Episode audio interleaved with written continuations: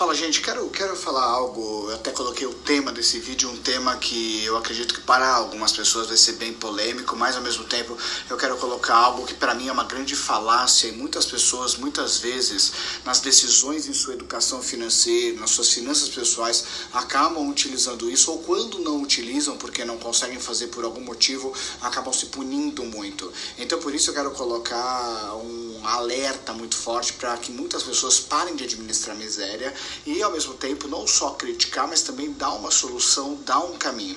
Eu vejo e já li inúmeros vi, livros e vi muitos materiais sobre finanças pessoais e é incrível como a, a quantidade de vezes que você vê a citação falando que alguém tem que ganhar, guardar para depois gastar. Isso, ok, eu também concordo que você deve guardar recursos sempre. E aí a gente vê muito, ah, tudo aquilo que você ganha 10% você deve guardar. Cara, isso pode ser uma realidade ou na grande maioria dos casos isso daí não vai te levar a nada. E por que que não vai levar a nada? Uma pessoa que ela ganha muito bem, perfeito, uma pessoa ganha um bom recurso por mês, essa pessoa guardando 10% do quanto ela ganha, alguém ganha 20, 30, 40, 50 mil reais, 60, 100 mil reais, guardar 10%, a gente está falando de um montante financeiro que quando você colocar e aplicar esses recursos ao longo do tempo, juros sobre juros e boas aplicações, esse valor realmente ele vai gerar um montante muito bacana. Mas quando a pessoa ela ganha muito pouco, é muito complicado você pensar em guardar 10%. Imagina alguém ganha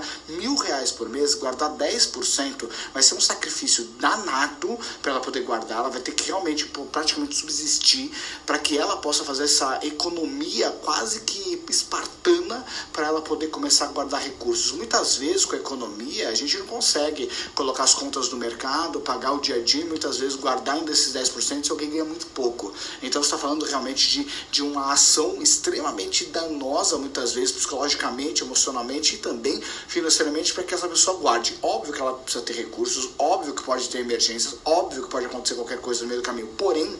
isso é administração de miséria. E por que administração de miséria? Porque se você fez todo esse esforço, você conseguiu guardar esses 100 reais, ou até alguém ganha 2 mil, 3 mil, 4 mil reais, e guardou esses 10%, o que acaba ocorrendo é que quando você vai olhar os juros sobre juros, você vai precisar de um investimento muito bacana, muito bom, uh, ao longo de um tempo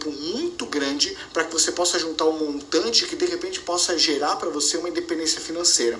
E quando alguém ganha um recurso muito pequeno, quando alguém tem um salário, ganha um prolabore, muito pequeno, eu geralmente recomendo sim que essa pessoa guarde dinheiro, porém, ao invés de ficar tão preocupada em montar uma reserva para que essa pessoa possa lá na frente sonhar em ter uma independência financeira, uma liberdade financeira com seus recursos investidos, eu sempre recomendo que ela pegue esse mesmo recurso e se ela ganha muito pouco, ela possa investir nela em cursos, treinamentos ou ela possa abrir um pequeno negócio, para que assim ela possa ter um plano B, uma renda paralela, e com essa renda paralela ela possa ter uma educação financeira melhor, porque ela vai ter recursos vindos de outras fontes de renda, e isso vai ajudar ela a acelerar.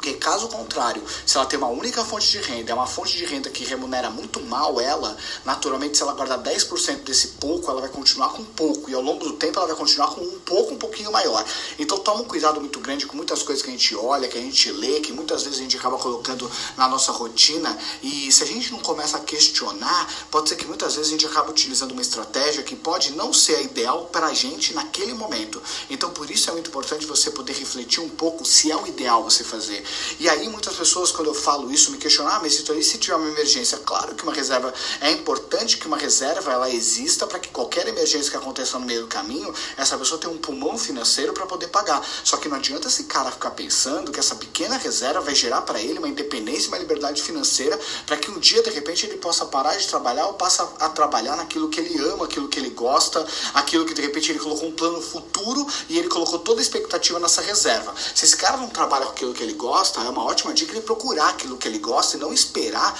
ter uma independência financeira, uma reserva para que esse cara possa dar esse passo. Então, o mais importante que eu sempre recomendo é sim, faça uma reserva, só que no curto prazo, se você ganha muito pouco, se você tem um salário muito ruim, se você tem um rendimento muito ruim mensal de uma fonte de renda principal, a minha grande recomendação é que você pare nesse momento, continue sim até economizar, mas ao invés de constituir uma reserva pensando na sua independência financeira, que você simplesmente pegue pegue essa mesma reserva e você possa pegar ela e você invista em você em cursos que podem aumentar o valor da sua hora, onde hoje você cobra um X pela sua hora e se você passa a ter cursos, treinamentos que você possa aumentar o valor hora para você poder cobrar mais caro pela sua atividade e assim com esse valor adicional você possa dar uma bombada na sua reserva financeira ou você possa pegar esse pequeno recurso e de repente abrir um pequeno negócio para ter um plano paralelo, abrir um segundo caminho, abrir uma segunda fonte de renda e com essa segunda fonte de renda você poder dar uma outra bombada na sua reserva. Mas cara, não adianta ficar administrando miséria,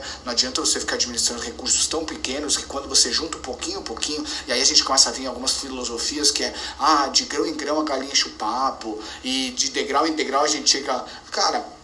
no fim do dia, financeiramente falando, você precisa achar alternativas que façam você ganhar mais. E infelizmente as pessoas elas acabam tendo um comodismo de ter aquela fonte de renda e elas passam a se sacrificar muito para que elas possam juntar uma reserva que no fim do dia vai ser uma reserva pequena, que vai gerar pouco resultado, pouco. Então minha grande dica é essa, cara, se você ganha pouco, utiliza seus recursos para investir em você ou investir no pequeno negócio para ter um caminho alternativo e aí sim você poder fazer uma reserva mais acelerada. E para de fugir dessas regras muitas vezes que pode servir para alguém, mas pode ser que não sirva exatamente para você. Faz as contas, dá uma olhadinha quanto tempo você vai demorar para chegar onde você gostaria e dá uma olhada se não vale a pena de repente você ir por outro caminho. Não estou dizendo que a meta não tem que existir, mas às vezes o caminho que a gente segue e o caminho que outras pessoas seguiram vai ser diferente. Então por isso é muito importante você visualizar qual é o caminho que você precisa eh, tomar para que você possa chegar nesse objetivo que você tanto quis. Porque às vezes o caminho que eu utilizei não vai ser o mesmo por você porque as condições são diferentes. A condição, a temperatura, o clima, se tudo muda, naturalmente você tem que se adaptar, mas não necessariamente a meta tem que ser abandonada, tá bom? Independência financeira vale a pena você conquistar,